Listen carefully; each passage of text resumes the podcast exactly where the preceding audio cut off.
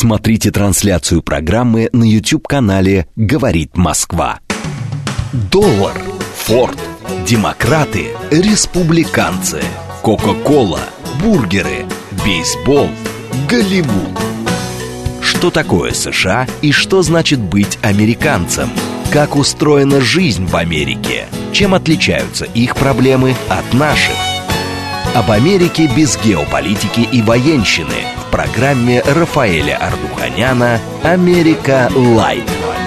Программа предназначена для лиц старше 16 лет.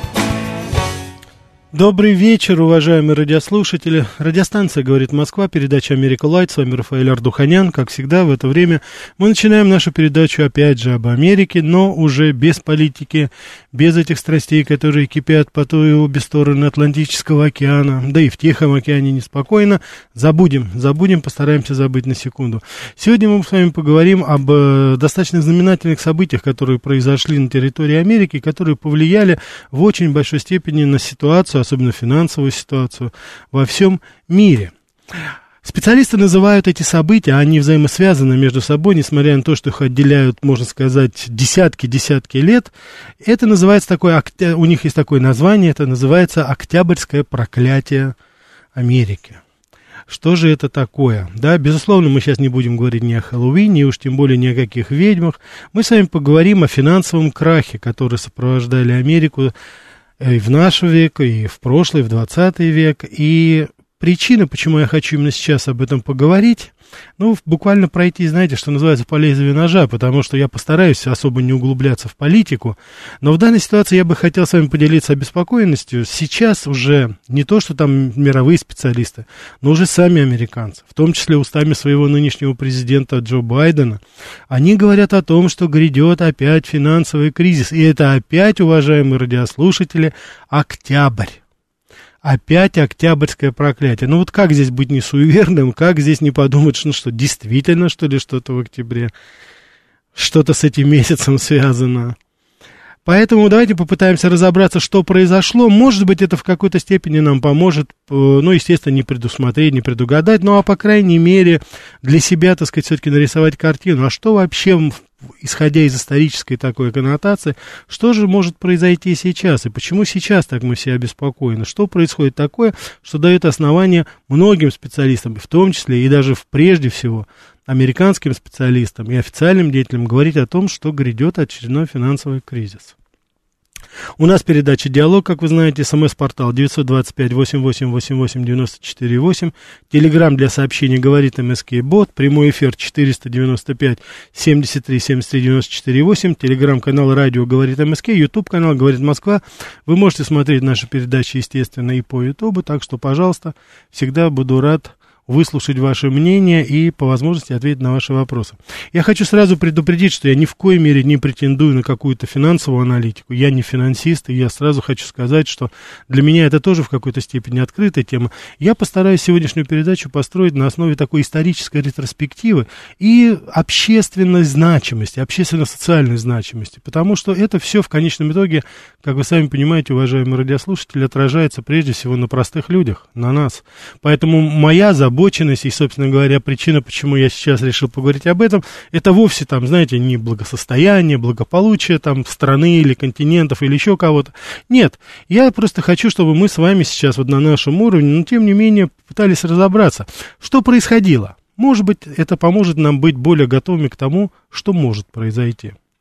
Прежде всего я хочу сказать, что первое, скажем так, это так называемое проклятие, это я сейчас адресую вас к 1907 году, более 100 лет, 114 лет тому назад. Первый черный октябрь. История вообще-то знает немало таких значительных финансовых кризисов, но вот наиболее известный первый, это 1907 год. Это как раз вот события пришлись на период с 14 по 6 ноября. То есть, как вы сами понимаете, вот мы сейчас как раз с вами вот в этом периоде, да, И, конечно же, это произвело колоссальное э, влияние на Америку, потому что это была первая такая огромная финансовая стряска. Я хочу здесь сказать вам вот что, что я обнаружил. Э, и я сейчас не претендую на какое-то, знаете, новаторство, но, тем не менее, я нашел источники, которые говорили, что вот эти финансовые потрясения, они начались прежде всего э, и потому, что в тысячи, до этого, в 1906 году, в, в апреле, по-моему, в Сан-Франциско произошло страшное землетрясение, то есть произошла э, природная катастрофа да, тысячи человек тогда погибли, город был фактически стерт с лица земли.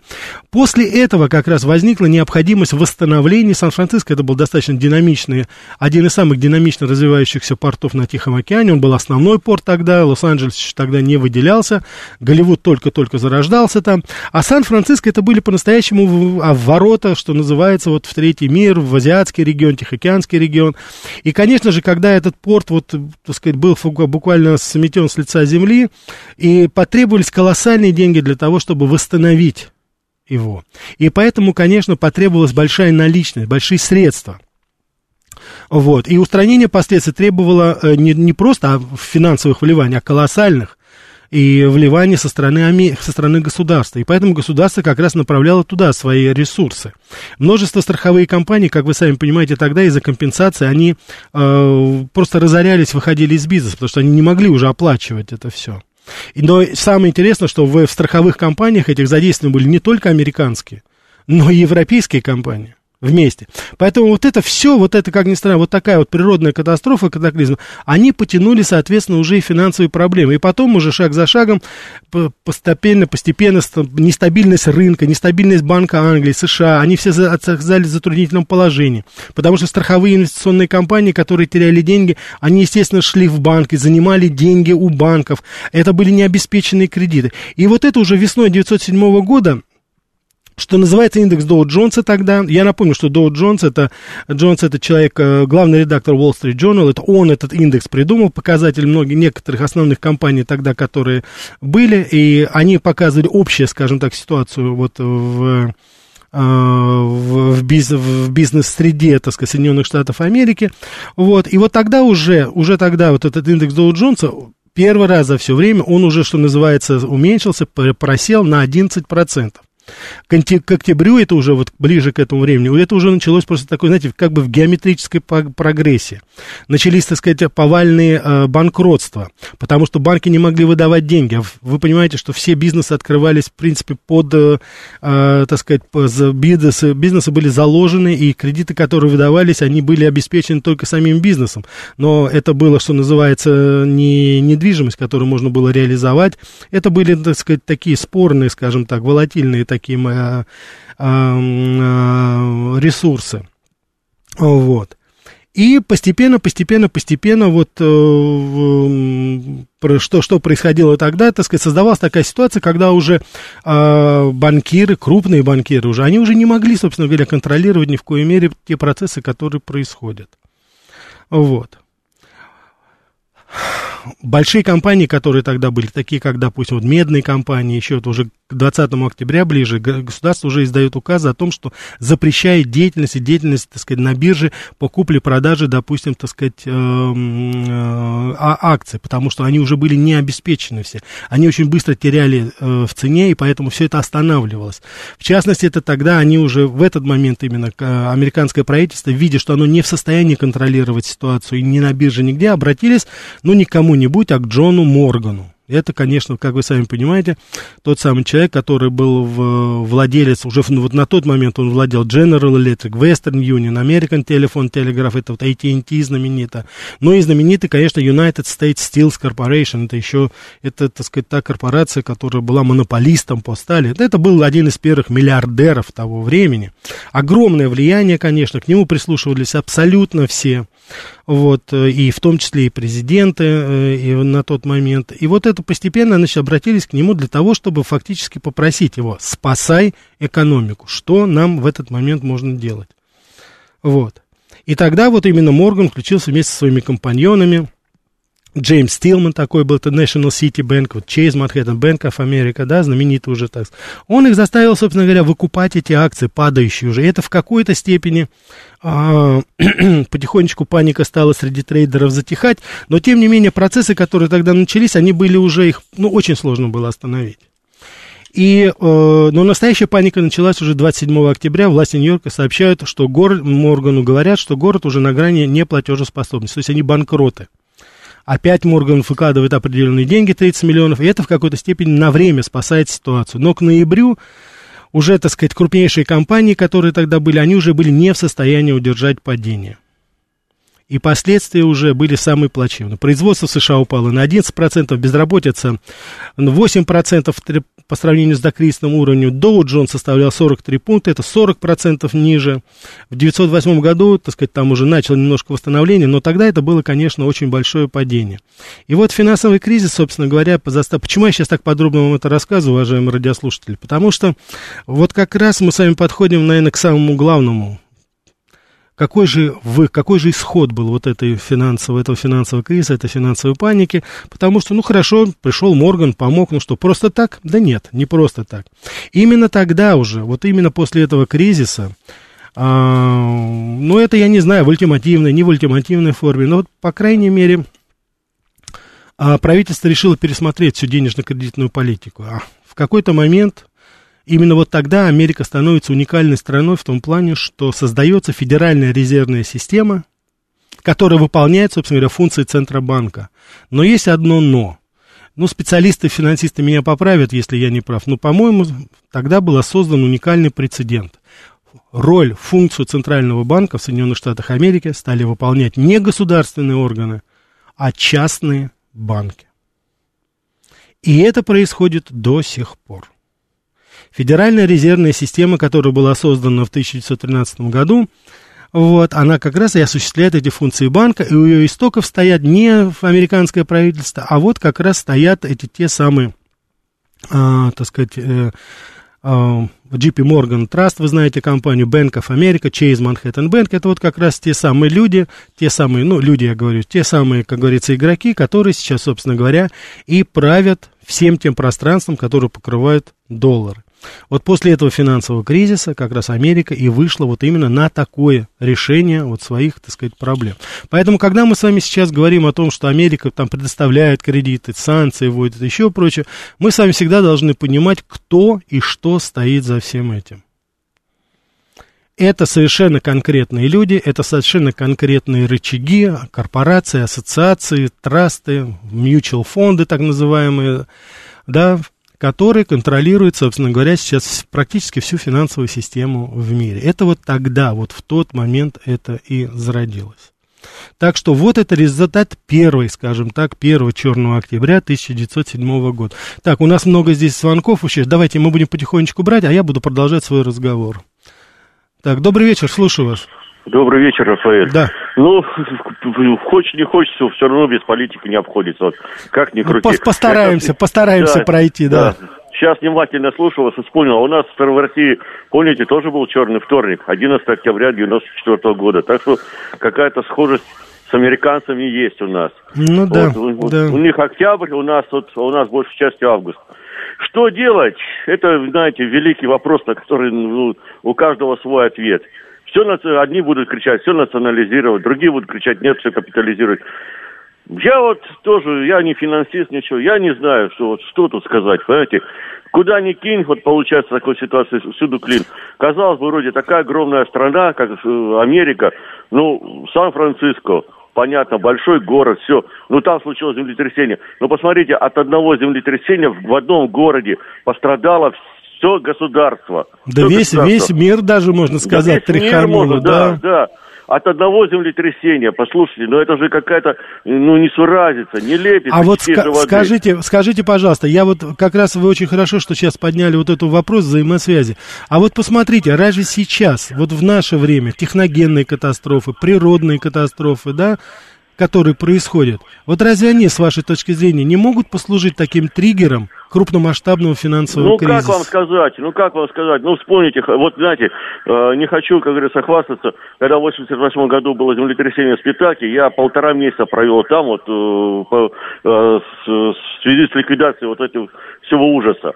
Ну, я там, я там тоже Союз. был, я там тоже был. Я приехал О, туда 11 декабря, да. А я, я, я там был уже, в а я свой день рождения, я свой день рождения встречал 9 декабря из Москвы, когда 7 вылет, э, случилось 7 декабря, а 9 декабря мы уже вылетели, я в свой день рождения встречал да, это было, на, на борту. Я, знаете, вот. я пользуюсь, извините, пожалуйста, коль уж вы запомянули эту тему, я хочу передать сердечный привет ребятам из Чебоксар, ребятам из Воркуты. Я жил в их лагере там на стадионе в Ленакане в конце улицы Широкоцы, и ребята из Грузии, Груз Монолит, они приютили нас, мы журналисты приехали туда как раз, э, ну, что-то пытались сделать. Конечно, основную работу это ребята эти делали.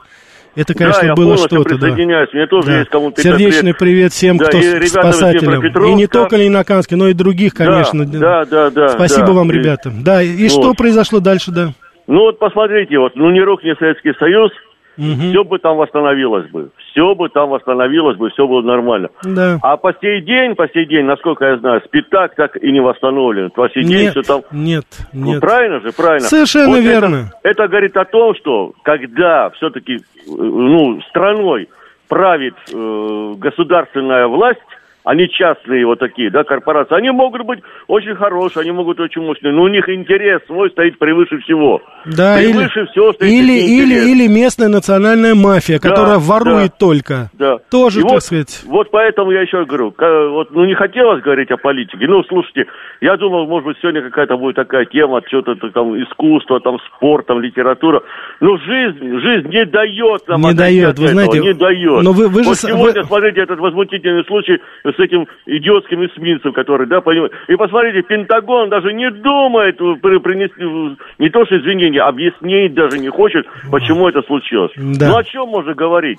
Вот о чем можно говорить? Вот Мы ищешь будем... все да. Всем, всем сердцем. Сейчас я, Давайте, я спасибо. Не будем, да, не будем уходить в это, да, все-таки я думаю, что с этим разберем. Вы знаете, что я, кстати, вот с Эсмитцем, я был удивлен. Я посмотрел, он какой-то ржавый был. Это, или, или это мне показалось? Да какая разница? Какая да разница? большая ржавый, разница, ржавый. это большая ну, разница. Ну, как... это, же, это же все равно, понимаете, нарушила государственную, ну, попытка нарушить государственную Попытка границу. была, да, не удалась попытка Вам же была. не знаю, вам же, для вас будет же разница, если ваш дом попытается ворваться какой-то полубомж или какой-то громила. Ну, Я это знаю. все равно, это все равно одно и то же. Понимаете, Я, кстати, да, совершенно верно. Ну, Я, как... кстати, спасибо вам большое, да, спасибо. Да.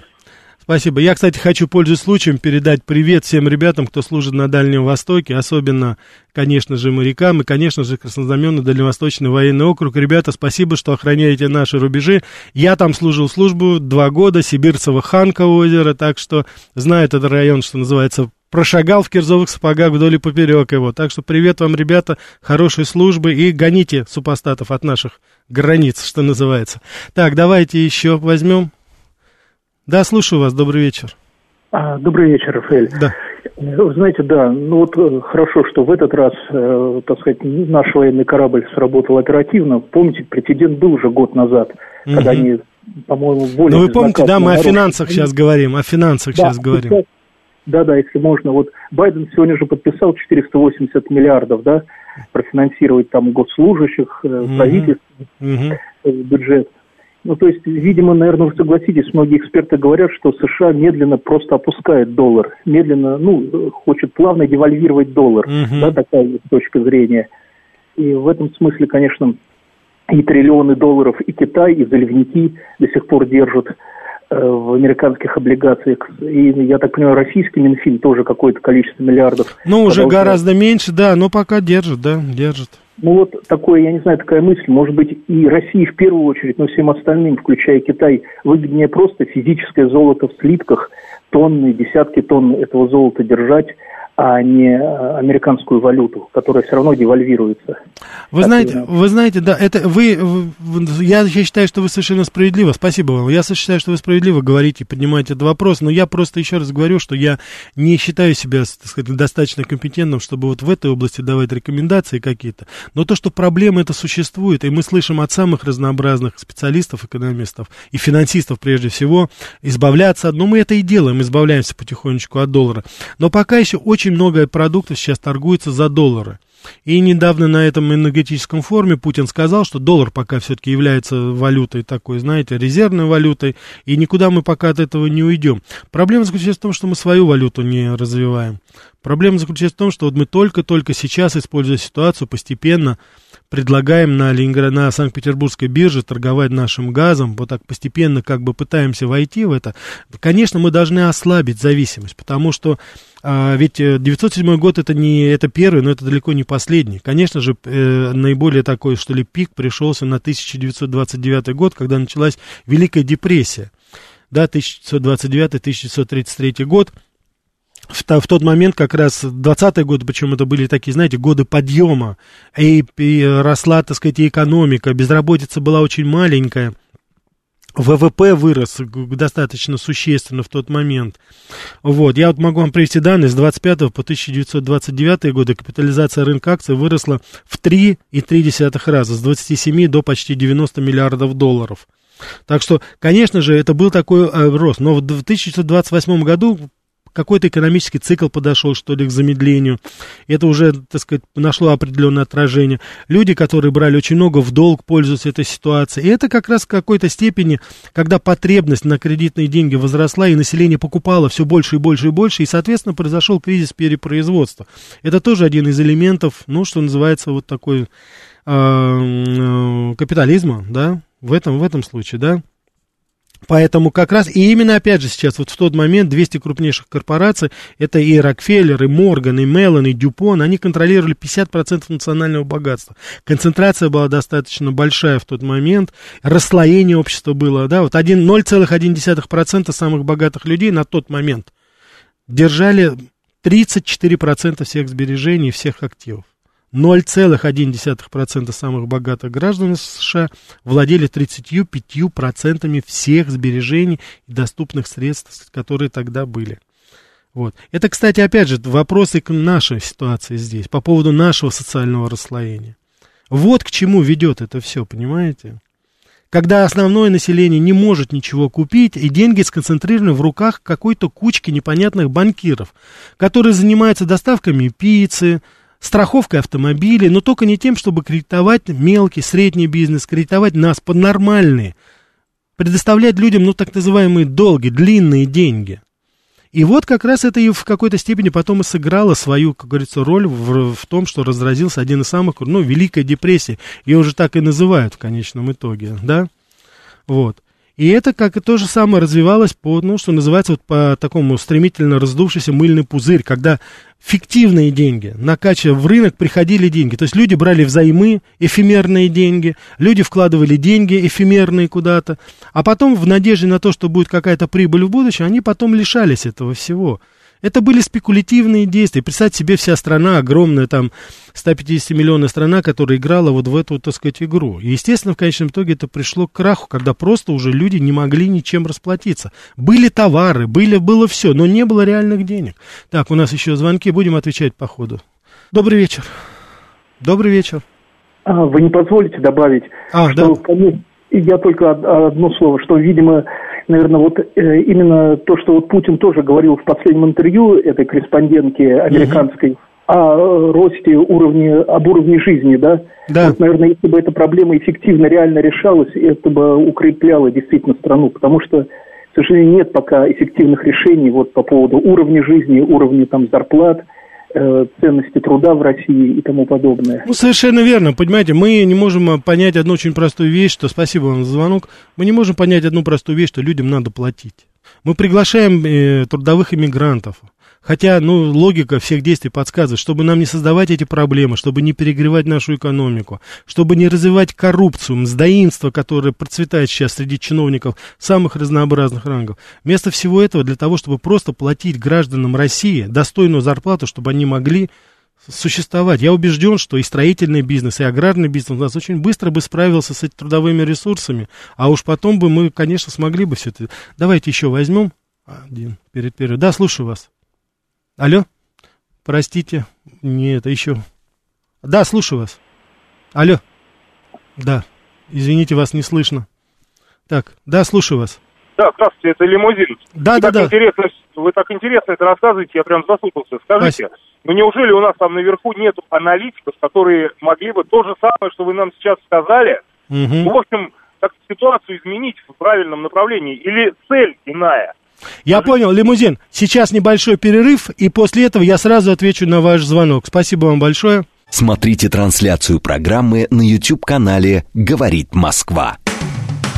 Что такое США и что значит быть американцем? Как устроена жизнь в Америке? Чем отличаются их проблемы от наших? Об Америке без геополитики и военщины в программе Рафаэля Ардуханяна «Америка. Лайв».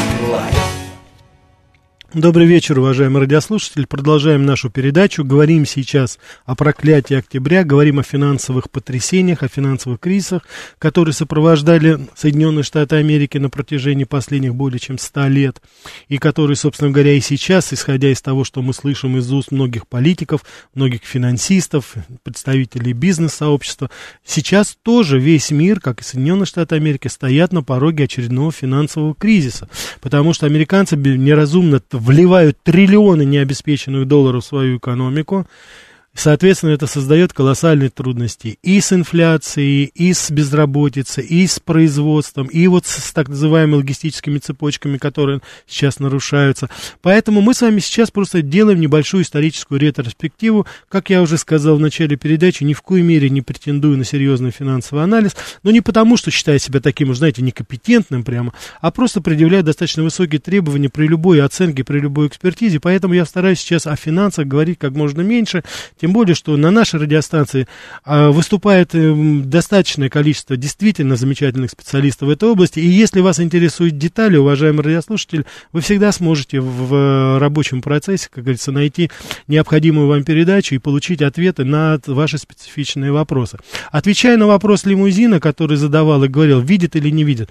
Вы знаете, сложно сейчас говорить, видит это, не видит. Но то, что сейчас не предпринимаются определенные действия, решительные действия, это, по-моему, факт налицо. Потому что в нашем правительстве сейчас нет согласия по поводу того, каким образом финансировать и каким образом вести наше хозяйство, нашу экономику. Мы с вами знаем, что у нас есть бухгалтеры с одной стороны, с другой стороны у нас есть производственники, как, кстати, в Соединенных Штатах Америки, как, кстати, фактически во всем мире. И вот это противостояние финансового олигархата, который молится на деньги, на доллары, на все что угодно – но только не на реальные сферы бизнеса, не на реальные, так сказать, какие-то, э, э, на реальный какой-то, знаете, так сказать, э, производство, которое происходит сейчас. И мы видим, что в Америке сейчас страдает от того, что производство было вынесено за пределы Соединенных Штатов. Вот это противостояние, оно в очень большой степени сейчас тоже, к сожалению, говорит нам, что, может быть, будет именно опять вот такой катаклизм потому что мы с вами прекрасно понимаем, что вот эти, так сказать, вертолетные так называемые деньги, они до добра не доведут. И то, что отсутствует кредитный ресурс для очень многих малого, среднего бизнеса, я это слышу постоянно и от своих знакомых, и от друзей, это постоянно, я думаю, и вы можете это прочитать, ну, наверное, в любом издании сейчас. Ну что-то не так здесь происходит. Я просто хочу сказать, что не могут так. У нас банки занимаются, вот эта, так сказать, реклама совершенно, так сказать, непонятная, с участием наших достаточно известных артистов, которые вас призывают брать кредит, брать, так сказать, кредитные карточки. Я считаю, это просто провокация, это возмутительно. Уважаемые радиослушатели, не покупайтесь на это. Это, так сказать, наши так называемые селебрити звезды, они-то свои гонорары миллионы получают за эту лапшу, которую они вам вешают от лица, так сказать, наших центральных госбанков. Ну, посмотрите, что вы попробуйте прийти и взять просто нормальный кредит. Попробуйте сейчас оформить нормальную простую ипотеку. Под сколько процентов вам ее дадут? Я уже сейчас не говорю о малом и среднем бизнесе. Это вообще, по-моему, так сказать, я не знаю, ребята, вам просто памятники надо ставить, как вы еще вообще-то выживаете. Так, давайте мы еще возьмем. Да, слушаю вас, добрый вечер. Алло, да. добрый вечер еще раз, Рафаэль. Да. Вы знаете, я хочу, вот что вот мне какая мысль в голову пришла, вот что спасло Америку в тот момент, что те люди, которые вот были такими крупными финансистами, да, вот олигархами, угу. они прежде всего были патриотами своего отечества. Поэтому они вот начали создавать рабочие места, начали вот развивать промышленность. Да, под большие проценты, под большие там какие-то там свои личные выгоды, но они, прежде всего, были патриотами. Вот тогда. Не знаю, как сегодня. И вот э, на, отвечая на вопрос, на вопрос лимузина, я считаю, что у нас долгое время вот этого патриотизма напрочь просто не было. Все было заточено на то, чтобы разрушить все, что было до основания, и, а затем ничего нового не строить. Не так, как песни в, интерна... в гимне «Интернационал». Вот сегодня, сегодня Конечно, я не настолько осведомлен, как вы, но мне кажется, появляются у нас ростки те, которые позволяют нам все-таки тоже возвращаться к этому чувству. Ну, я хочу, да, я хочу, да. Спасибо, да, я понял, да. Я тоже хочу надеяться, что есть это. Я искренне надеюсь, что это есть. Я, например, слышу очень много хороших вещей по поводу кредитной политики. Вот в сельском хозяйстве появились эти деньги целенаправленно. И вы посмотрите, какой результат сразу был. Мы из импортеров, которые покупали все и вся, мы сейчас с вами выходим уже на ведущих экспортеров сельхозпродуктов продукции. Очень много хороших слов было сказано соответствующих банк профильных. Я не называю сейчас имена ни в лучшую, ни в худшую сторону, как вы сами понимаете, уважаемые радиослушатели, не хочу политизировать это все. Но я думаю, вы прекрасно понимаете, о ком я говорю со знаком минус, о ком я говорю со знаком плюс. Так что это понятно, я думаю, вам всем. Давайте еще возьмем. Слушаю вас. Добрый вечер. Э, да. Добрый вечер, да. Рафаэль. Да. Э, э, смотрите, какая ситуация. Очень спасибо большое за программу. Но сейчас вот то, что происходило в Америке тогда, с ваших слов, я сам лично не читал, конечно, но вот э, очень похоже на то, что происходит у нас. То есть вот эти все э, инвестиции, откройте портфель свой, инвестируйте, зарабатываете на разнице акций. Абсолютно. Я слушаю это, это, прям вот один в один. И как бы реальное как бы производство не я искренне тоже надеюсь, что вы, уважаемые радиослушатели, не ведетесь на этот развод нет, откровенный, нет, что, да. Потому что это все, заработают там только конкретные люди, как в любом казино. Вы же знаете, кто зарабатывает там. Конечно. Я тоже призываю с вами же не влезать ни в какие лишние долги, живите Абсолютно. тем, что называется да, а, и вкладывайте деньги, вкладывайте деньги в реальные вещи. Улучшайте свое жилье, если у вас есть лишняя копейка. Вкладывайте деньги в образование ваших детей и внуков. Покупайте Согласен недвижимость. Полностью. Здесь, в России, покупайте недвижимость. Покупайте более новые автомобили, если можете. Покупайте, так сказать, продукты, которые будут, так сказать, качественные. Это вкладывайте в свое здоровье. Если, ну, все, абсолютно, все, что только можно. Если есть возможность, ездите отдыхайте. Но не отдавайте деньги этим паукам. Не надо. Но вы же видите, что у них-то все в порядке, у них все нормально. Они уже, так сказать, залезли, все государственные закрома, что называется, все пропахали. Им теперь ваши деньги нужны для чего-то. Все, спасибо вам большое, да, Пожалуйста. спасибо. Да. Так, давайте еще возьмем. Да, у нас много звонков. Да, слушаю вас, добрый вечер. Рафаэль, добрый вечер, Андрей беспокоит. Да, Андрей. Вот вы говорите про 20-е годы, как развитие Америки. А они как случайно или нет совпали с введением сухого закона в США? Немножко раньше это было, в 19 году, да, было. Угу. Да, и развитием бутлегерства и э, гангстерства. Скажите, пожалуйста, да, а почему есть... во многих американских фильмах все эти гангстеры, бутлегеры, что Аль Капоне, что Наки Томпсоны показаны в положительном, э, положительном виде? Ну, насчет Аль Капоне я не беру, спасибо вам за звонок. Я насчет Аль Капоне не возьмусь. Я что-то не помню ни одного фильма. Даже когда Аль Капоне играл Роберт Де Ниро, все-таки это была отрицательная коннотация, насколько я знаю. И то, что касается вот героя Наки Томпсон, этот, э, э, значит, подпольная империя, да, так называемая, там тоже нельзя сказать, что это было все-таки это. Но я согласен с вами, что происходит определенная героизация этих людей сейчас, по прошествии определенного времени. Это, к сожалению, есть это все. Вот. С чем это вызвано? Ну, это определенная романтика. Это началось все-таки, я думаю, именно с крестного отца, и потом это уже такой, знаете, как бы Голливуд вот решил, что надо разделить. Вот были плохие гангстеры, но были какие-то вот хорошие гангстеры. Ну, это вот, знаете, по прошествии времени люди по-другому смотрят на то, что происходит. Так что здесь это сложно предусмотреть, предугадать, да, что было там. Так, э, давайте еще возьмем. Да, да, слушаю вас. Да, Здравствуйте, говорите. Простите, перезвоните, вас не слышно. Так, давайте еще возьмем. Да, слушаю вас. Тоже что-то не слышно, извините. Давайте еще возьмем. Да, слушаю вас.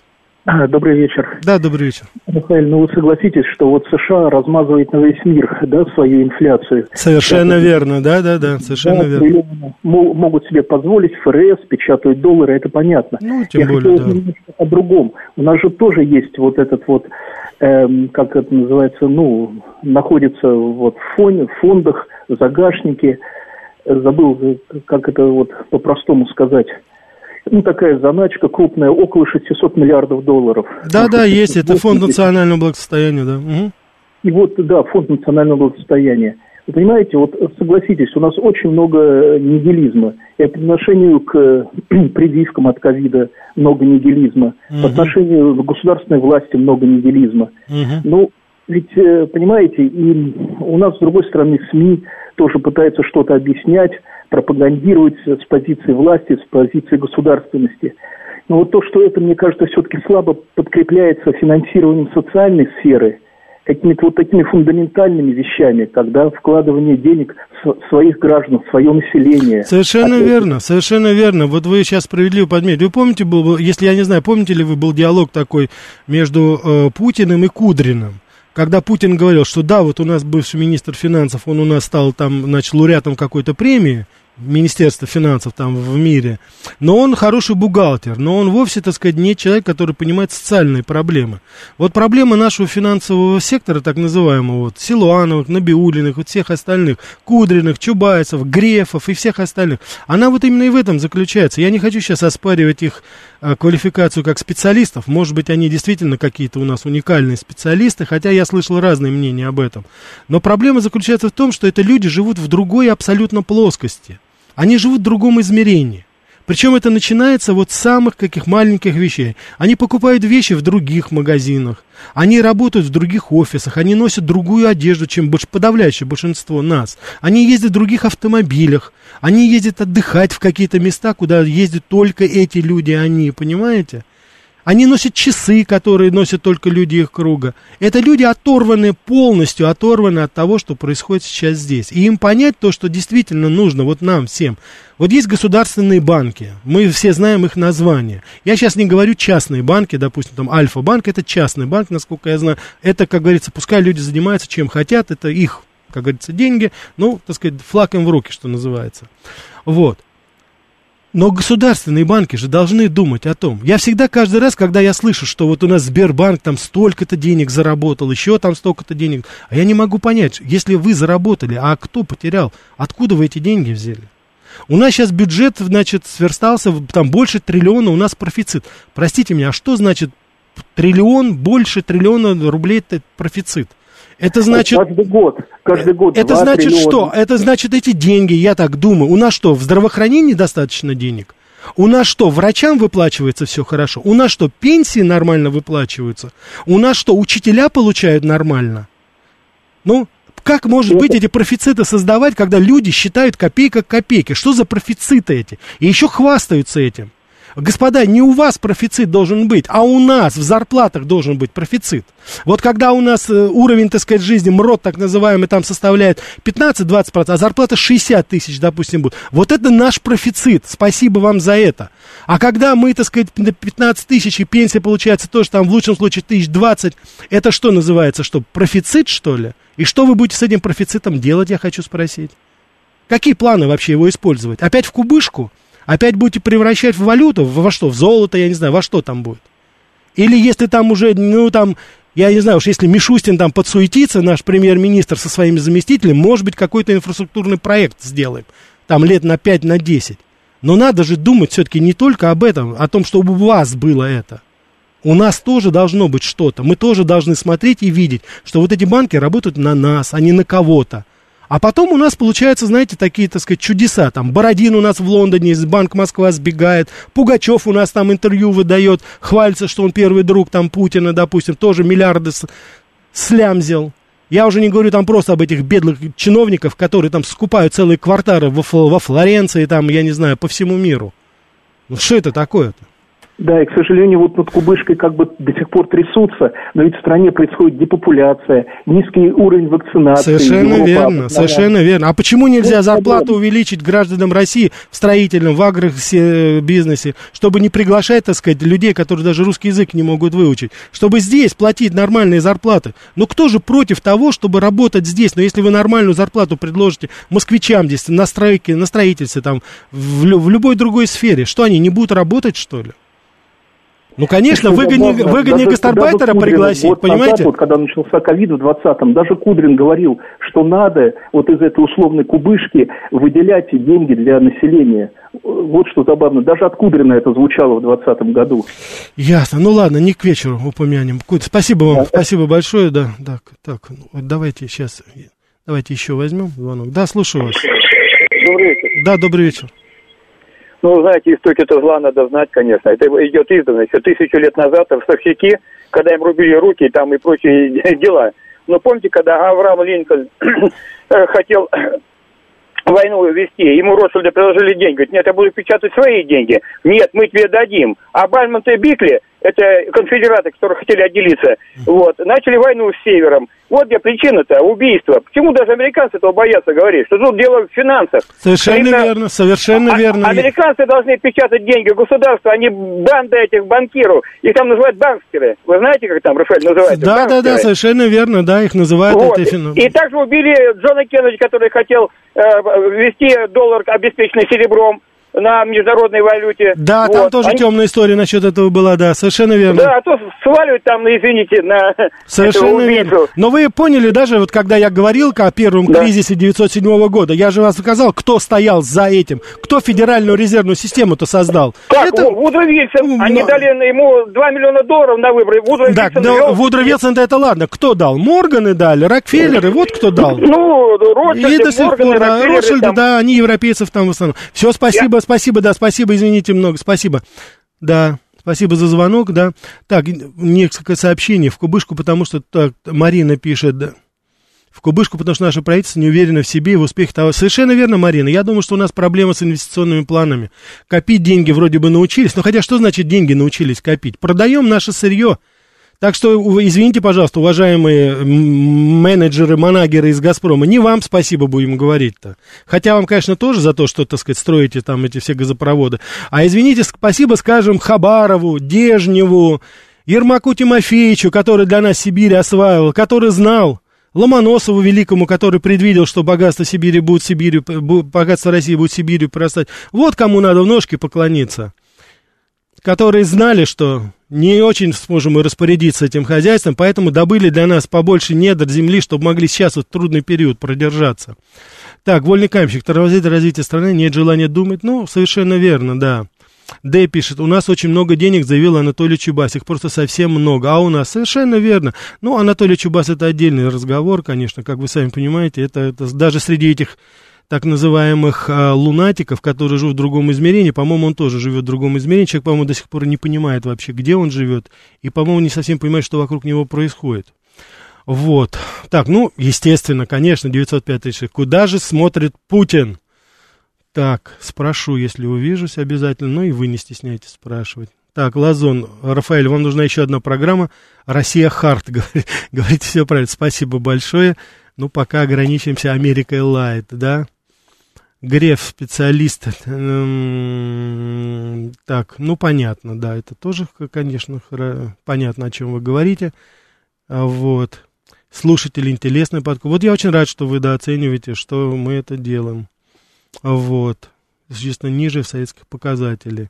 Я насчет этого не знаю. Тогда спасибо за передачу, пожалуйста. Спасибо вам. Спасибо опять стратегический инвестор. Спасибо. Да, вот стратегический инвестор. Те, кто покупал доллар по 80, сейчас чувствуют себя неуютно. Это уже точно, господа. Я бы, конечно, очень не... Я сам, как говорится, ни одного доллара не имею, не храню. И вам, что называется, не советую. Потому что все-таки надо копить в той валюте, в какой вы получаете зарплату, из-за которой деньги вы покупаете себе все, что вам нужно. А все остальное это уже давайте отдадим спекулянтам. А как показывает практика вот как раз вот этих финансовых потрясений, первый, кто сыпется, это как раз спекулянты. Так, я буду зачитывать потом тоже ваши сообщения. Давайте еще у нас звонки. Да, слушаю вас, добрый вечер. Добрый вечер, Михаил. Да, Михаил. Я напомню о кризисе э, конца 20-х э, годов угу. и в Америке, и в Европе, особенно да. в Германии.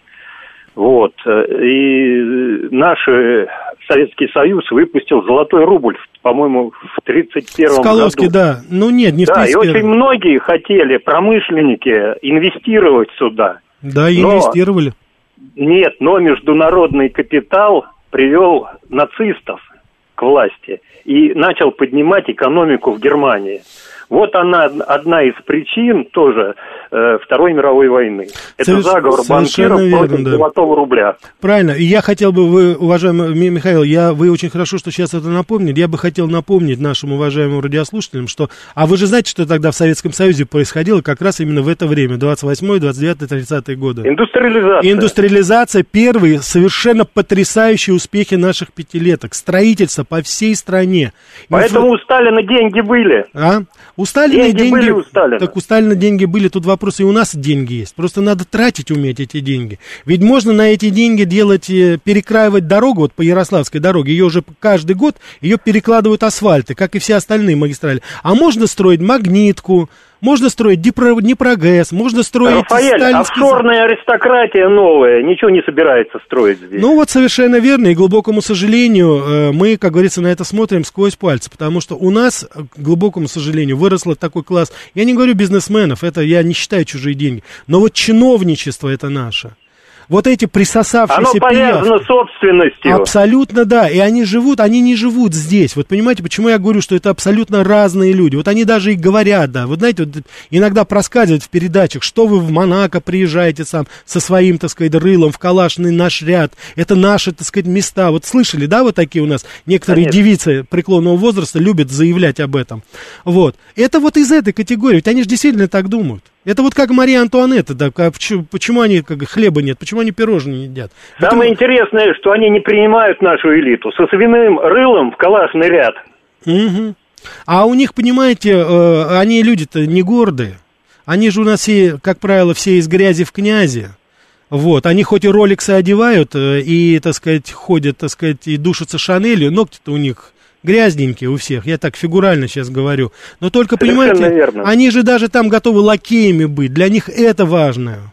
Это же не те люди, которые, вот мы говорили сейчас, э, те, вот э, один из радиослушателей сказал, можно все что угодно говорить о Рокфеллере, о Моргане, о Вандербилтах, но эти люди деньги не выводили из Америки. Они Абсолютно там верно. ее вкладывали. Так что можно как угодно на них говорить. Но это они построили. И в Нью-Йорке до сих пор Рокфеллер-центр. И я, когда ездил в Пенсильванию, я был как раз в садах Дюпона, который он оставил после себя. И сколько таких. Кстати, здание Организации Объединенных Наций тоже подарил Рокфеллер. Вот. Хорошо, спасибо. Спасибо вам за звонок. Так, давайте еще возьмем. Давайте еще возьмем. Да, слушаю вас. Добрый вечер. Здравствуйте. Здравствуйте. Меня Федор зовут. Да, Федор, пожалуйста. У меня к вам вопрос. Вот давайте допустим, что вам даны все полномочия и власть что-то изменить. Что бы вы сделали, чтобы Россия стала независима от Америки, вот в финансовом плане? реально что-то сделать. Я, я понял, да, спасибо большое вам за вопрос. Я хочу вам сказать, что я уважаю ваш вопрос, и я уважаю ту тему, которую подняли. И я, естественно, вам сейчас в течение там нескольких секунд не смогу ответить, что бы я сделал, как бы я сделал. Более того, я даже не претендую на то, что я знаю, как это сделать. Я сейчас на себя, так сказать, возлагаю ответственность такую, что я пытаюсь, как журналист, как политолог, показать те слабые места, то, что происходит вокруг нас, и ваше внимание привлечь вот к проблемам, перед которыми стоит мир и стоит наша страна. Я никогда не говорю об Америке, не связывая это с тем положением, которое здесь у нас а, в России. Поэтому в данной ситуации я не буду, так сказать, э, вот так вульгарно, скажем так, вульгарно с научной точки зрения предлагать какие-то рецепты или что-то.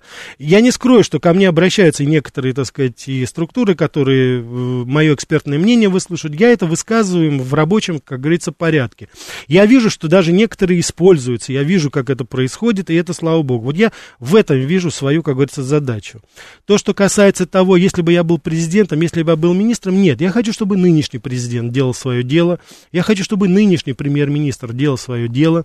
Я хочу, чтобы у нас и министр финансов был нормальный, который понимал бы нужды. И я бы хотел, чтобы президенты банков у нас были люди, которые были тесным образом связаны с народом и прекрасно понимали, что нам нужно, какие кредиты, где нам надо помочь, где нам нужно подставить плечо, чтобы мы развивались, чтобы не душить нас процентами и условиями кабальных договоров, а чтобы помогать нам, чтобы мы могли развиваться здесь все. Мы и без них разовьемся. И вот я думаю, что если этот процесс мы запустим в конечном итоге, а у нас выбора нет, иначе мы придем к социальному краху, то тогда нам будет очень сложно. И вот все, о чем я сейчас говорю, а во всех этих финансовых кризисах, мы же тоже это испытали в 2008 году. Вы же помните эти скачки в валюте, скачки, так сказать, по обменному курсу. Мы же все через это прошли. Когда неожиданно, так сказать, доллар, который стоил там 20 рублей, стал стоить 60 рублей. Ну, не неожиданно, но тем не менее. Поэтому вот я хотел бы, чтобы, исходя из этой исторической перспективы, чтобы те, кто сейчас за это отвечает, соответствовали своим высоким должностям. То, что у нас сейчас в очень большой степени многие люди, особенно в финансовом секторе, не соответствуют, то, что у нас сейчас образовался такой конгломерат банкиров, который абсолютно оторван от реальности, в которой мы с вами живем, для меня это очевидно. Если есть желание у государства и у других решать эти вопросы, я всегда готов помочь, и я убежден, что и вы, мы все сможем подключиться и помочь в этом вопросе всем, потому что мы заинтересованы, это наше все. Эти банки наши, эти производства наши. Они, так сказать, никто. Это мы нанимаем этих людей, чтобы они для нас создавали благоприятные условия развития. Для наших бизнесов, для наших ипотек, для наших домов, там, и для образования наших детей. Поэтому давайте мы здесь все-таки, так сказать, будем исходить из того, что это наше правительство, и мы, оно должно выполнять то, что хотим мы. Наша передача подошла к концу, уважаемые радиослушатели. Извините, сбрасываю звонки. Спасибо вам большое. Встретимся через неделю. Всего доброго.